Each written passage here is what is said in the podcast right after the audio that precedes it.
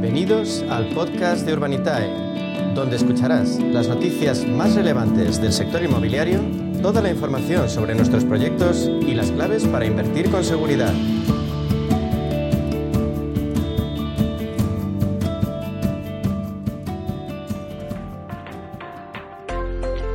Pues hoy en nuestro espacio Inversión Inmobiliaria de la mano de Urbanitae vamos a profundizar en las claves financieras que nos ofrece el mercado de la inversión inmobiliaria. Para ello contamos con la presencia de José María Gómez Acebo, que es director de clientes institucionales en la plataforma de financiación participativa Urbanitae. Vamos a darle la bienvenida. Buenos días, José María. Buenos días, José María. Ahí es que eh, tienes el micro el micro lo tiene silenciado y no, no nos está escuchando. Ahora, ahora, ahora sí. Ahora, ahora sí te, ahora sí te escuchamos. Buenos días, Pepe, ¿cómo estás?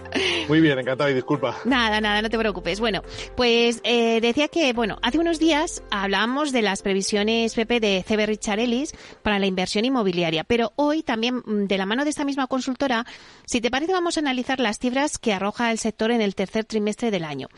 Eh, ¿Qué datos maneja este informe y cuál es vuestra perspectiva desde la óptica de la inversión colaborativa? Bueno, hemos tenido un trimestre un poco mejor que el anterior. Estamos en un incremento en torno al 6% respecto a lo que fue el, año, el mes anterior. En total hemos invertido unos contabilizados unos 2.280 millones de euros, pero en el cómputo anual seguimos más o menos a la mitad del mismo periodo del año anterior. También hay que decir que es que los nueve primeros de 2022 supusieron un récord histórico de inversión inmobiliaria, los mejores datos que había desde que hay registros, es decir, más de casi 15.000 millones de euros. Entonces, lo que está viendo CB Richard Ellis, y nosotros creemos que, que, están en buena línea en su análisis, es que hay signos de reactivación en la inversión para 2024 y que si bien todavía en 2023 nos quedaremos en torno a un 40% de caída respecto a 2022, la tendencia es mejor, va mejorando y lo vemos sobre todo en el sector living, que está en torno a un 32%. Este trimestre ha sido muy bueno en el hotelero, pero básicamente por una sola operación, que es el portfolio de 17 hoteles que ha adquirido a día a Equity Inmuebles. Eso ha marcado un poco la, la, estadística. Pero en general el sector living está funcionando muy bien y es el sector que atrae más inversión. También hay que decir que los inversores están poniendo los ojos en cosas que son nuevas y que eh, en el pasado no, no las encontrábamos y ellos están buscando valor en cosas como los data centers, los life science o el agribusiness, que son los que entienden están dando mejores rendimientos ahora que los activos más tradicionales. Oye, y, Pepe, dentro de ese sector, eh, el tema de las viviendas turísticas también está generando bastante negocio, ¿no? Eh, según los últimos datos del Observatorio de la Vivienda Turística, decía que el Proctec eh, que se está metiendo mucho de lleno en este sector eh, bueno, pues al final estas compañías utilizan los últimos avances tecnológicos, el uso de Internet, ¿no? Para revitalizar todo el mercado inmobiliario. Y algunas, por ejemplo, como Alter Home, que salía otro día, pues la noticia, ¿no? Ellos ya entraron en México y entraron en Belice, pero bueno, pues han apostado mucho por el tema de, están especializados en la gestión de viviendas de, de alquiler turístico o vacacional. Ese es un nicho que también se está explotando mucho, ¿no?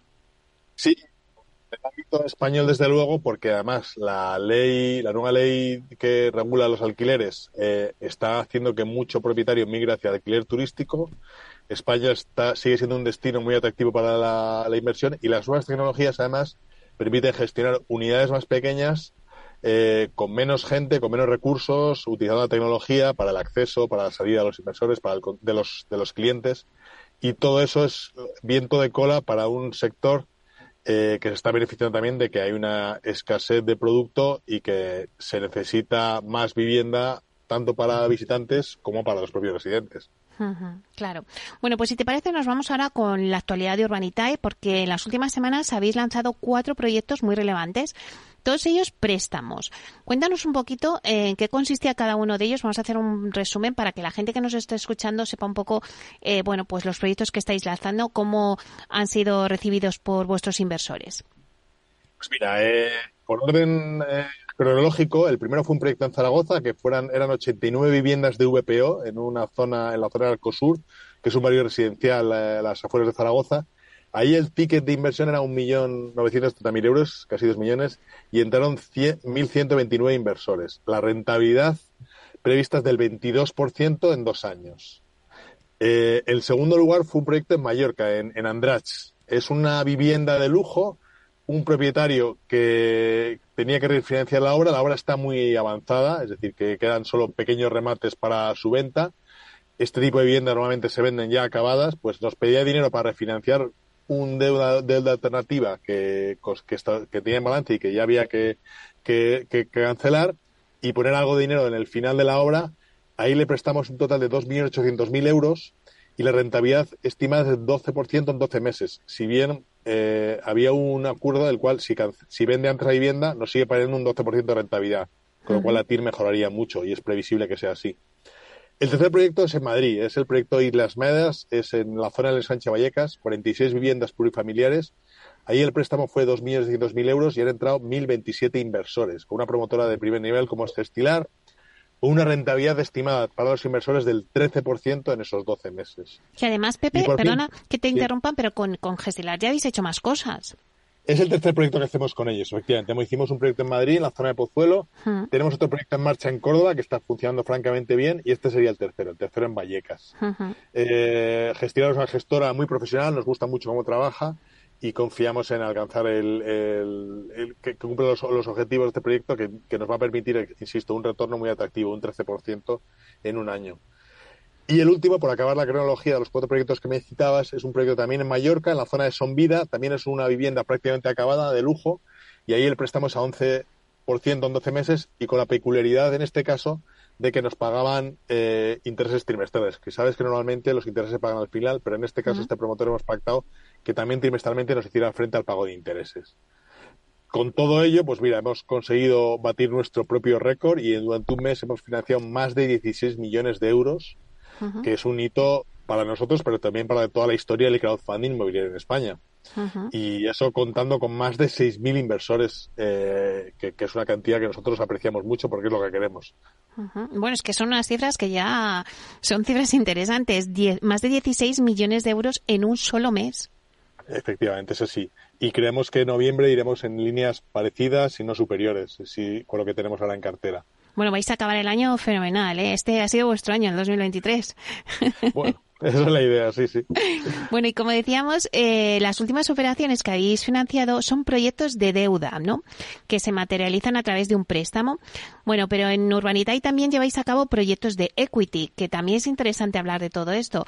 Eh, háblanos un poquito de las diferencias entre uno y otro modelo, ¿no? Y, y de qué es lo que ofrece cada uno de a los inversores en cada caso.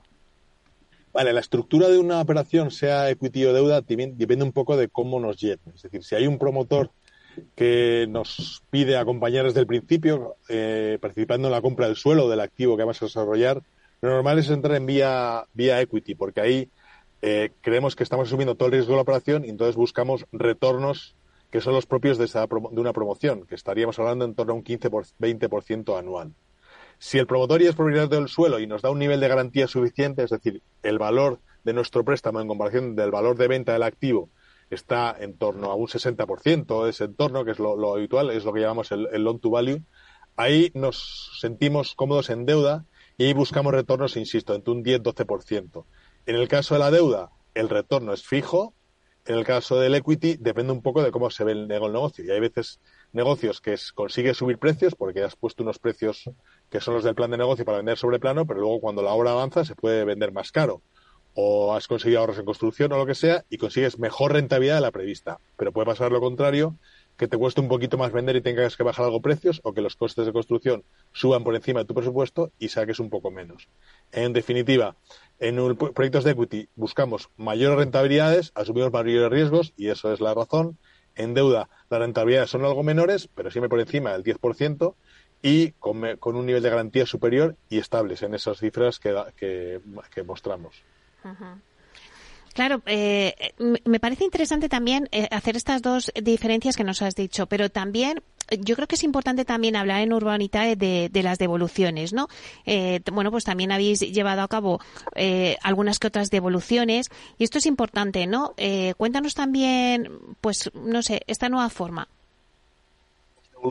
Básicamente, es cuando nosotros liquidamos un proyecto, y estamos hablando de la duración dos, tres años, que es lo que dure en principio el proyecto, eh, los inversores recuperan el capital invertido y el beneficio de la operación. En el caso de equity en forma de dividendo, en el caso de deuda en forma de intereses. Nosotros nos encargamos, a través del promotor, de hacer las retenciones fiscales oportunas y todo eso vuelve al wallet del inversor. Y es un proceso en el que el, inversor le damos todo hecho. Le, hacemos la retención y le damos la información de cuándo se ha retenido y le calculamos el retorno que ha obtenido de la inversión. Como estos, pues llevamos eh, en torno a 25, 26 proyectos ya liquidados y en los proyectos de capital el retorno está siendo en torno al 16% anual, en los de deuda en torno al 12-13% anual. Vale. Eh, esa es un poco la circunstancia. Hay algunos proyectos que han funcionado mejor de lo esperado en equity y otros menos, peor. Esto es lo que forma parte de asumir el riesgo de promoción. Pero en ningún caso hay proyectos de los que hemos liquidado y los que tenemos en cartera que estimemos que hay una pérdida significativa, que hay una pérdida alguna de capital invertido. Podemos ganar un poco menos, pero no perder capital. Vale, no podemos acabar el programa sin que nos des pues un avance de vuestros futuros proyectos, no sin que estáis trabajando. Me has dicho que también noviembre viene cargadito, ¿no? Sí, tenemos bastantes cosas. No nos gusta tampoco ser eh, muy explícitos porque a veces las cosas se caen por el camino y hasta que no esté todo bien acabado, bien rodeado, bien atado, no se lleva a cabo. Pero sí que tenemos a un proyecto en Villajoyos, Alicante, es una promoción de un promotor que ha hecho ya dos, tres fases y sería la cuarta, con lo cual tiene muy buena visibilidad, tanto comercial como de costes en la zona. Estamos también con un proyecto de rentas muy atractivo, con rentabilidades en torno al 6%. Sabes que los proyectos de renta lo que buscamos es retornos trimestrales en forma de dividendo que en torno, estarán en torno a eso, al 5 o 6% anual en pagos trimestrales durante un periodo de 5 años en inversiones muy seguras. Ahí tenemos un par de cosas muy atractivas en, preparación y en definitiva algún proyecto más en deuda en Barcelona, de, una construcción de unas oficinas. Eh, un poco la misma línea de lo que hemos hablado, retornos de equity por encima del estamos ya buscando cosas por encima del 18% de retorno y en deuda por encima del 11-12%. Eh, antes de acabar, sí que me gustaría que hicieras, vamos a hacer un balance, ¿no? Se está acabando el año. Eh, ¿Cómo habéis visto un poquito vosotros el año? ¿Cómo pensáis que va a acabar? Eh, bueno, pues para vosotros bien, por lo que me estás contando, que tenéis muchos proyectos. porque, exacto, porque nos podemos mover. Nosotros estamos viendo el mercado a nivel macro un poco más temeroso, entonces están desapareciendo inversores institucionales y por eso estamos contando mucha operación, porque sobre todo los inversores extranjeros se están un poco de retirada y eso nos da campo a nosotros. Nosotros estamos siendo muy selectivos, sabemos dónde, dónde hay funcionan bien los, las ventas, dónde se está operando bien y dónde no. Por ejemplo, Costa del Sol, Islas Baleares, el mercado sigue estando muy fuerte y estamos apostando más por esos mercados o en zonas de lujo, donde sigue habiendo demanda donde hay eh, compradores de renta media y baja, el esfuerzo que hay que hacer de rentas por la subida de tipos hace que los productos sean generalmente menos atractivos y nos esté costando más entrar, salvo que nos presenten promotores proyectos que tienen un muy, muy elevado nivel de preventas. En esos casos sí que podemos apostar. Por tanto, vemos un mercado un poco más difícil, pero vemos que sigue habiendo valor en determinados nichos, que es lo que estamos ayudando, explotando nosotros. Es la versatilidad que nos permite nuestro sistema que elegimos promotores y zonas que sean las que estén funcionando bien en cada momento. Claro, determinados nichos eh, también por segmentos, o sea, el residencial eh, va a seguir estando fuerte.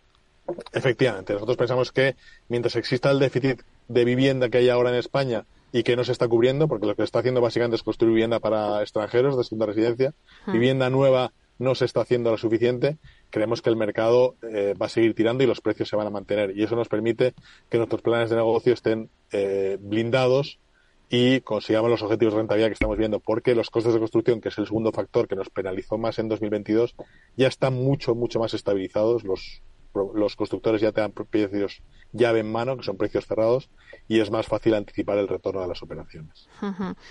Claro, eh, creo que ahora nos lo, empezamos nosotros el programa con las noticias con Idealista y nos lo decía, los precios de la vivienda nueva siguen subiendo a pesar de que está bajando el número de operaciones y también el número de hipotecas, pero es que eh, hay mucha demanda, eh, la oferta es escasa, en, hablamos del mercado residencial y hay un hay un comprador o un inversor que tiene capital y entonces no está utilizando la financiación de la hipoteca.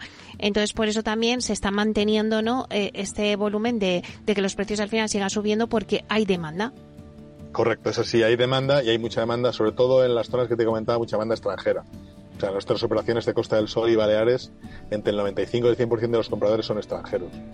Y esos, los, nuestros precios para ellos son atractivos y luego Eh, es posible que se financien en su casa con financiación personal, pero no nos piden préstamo hipotecario aquí porque todavía no tienen ficha bancaria aquí.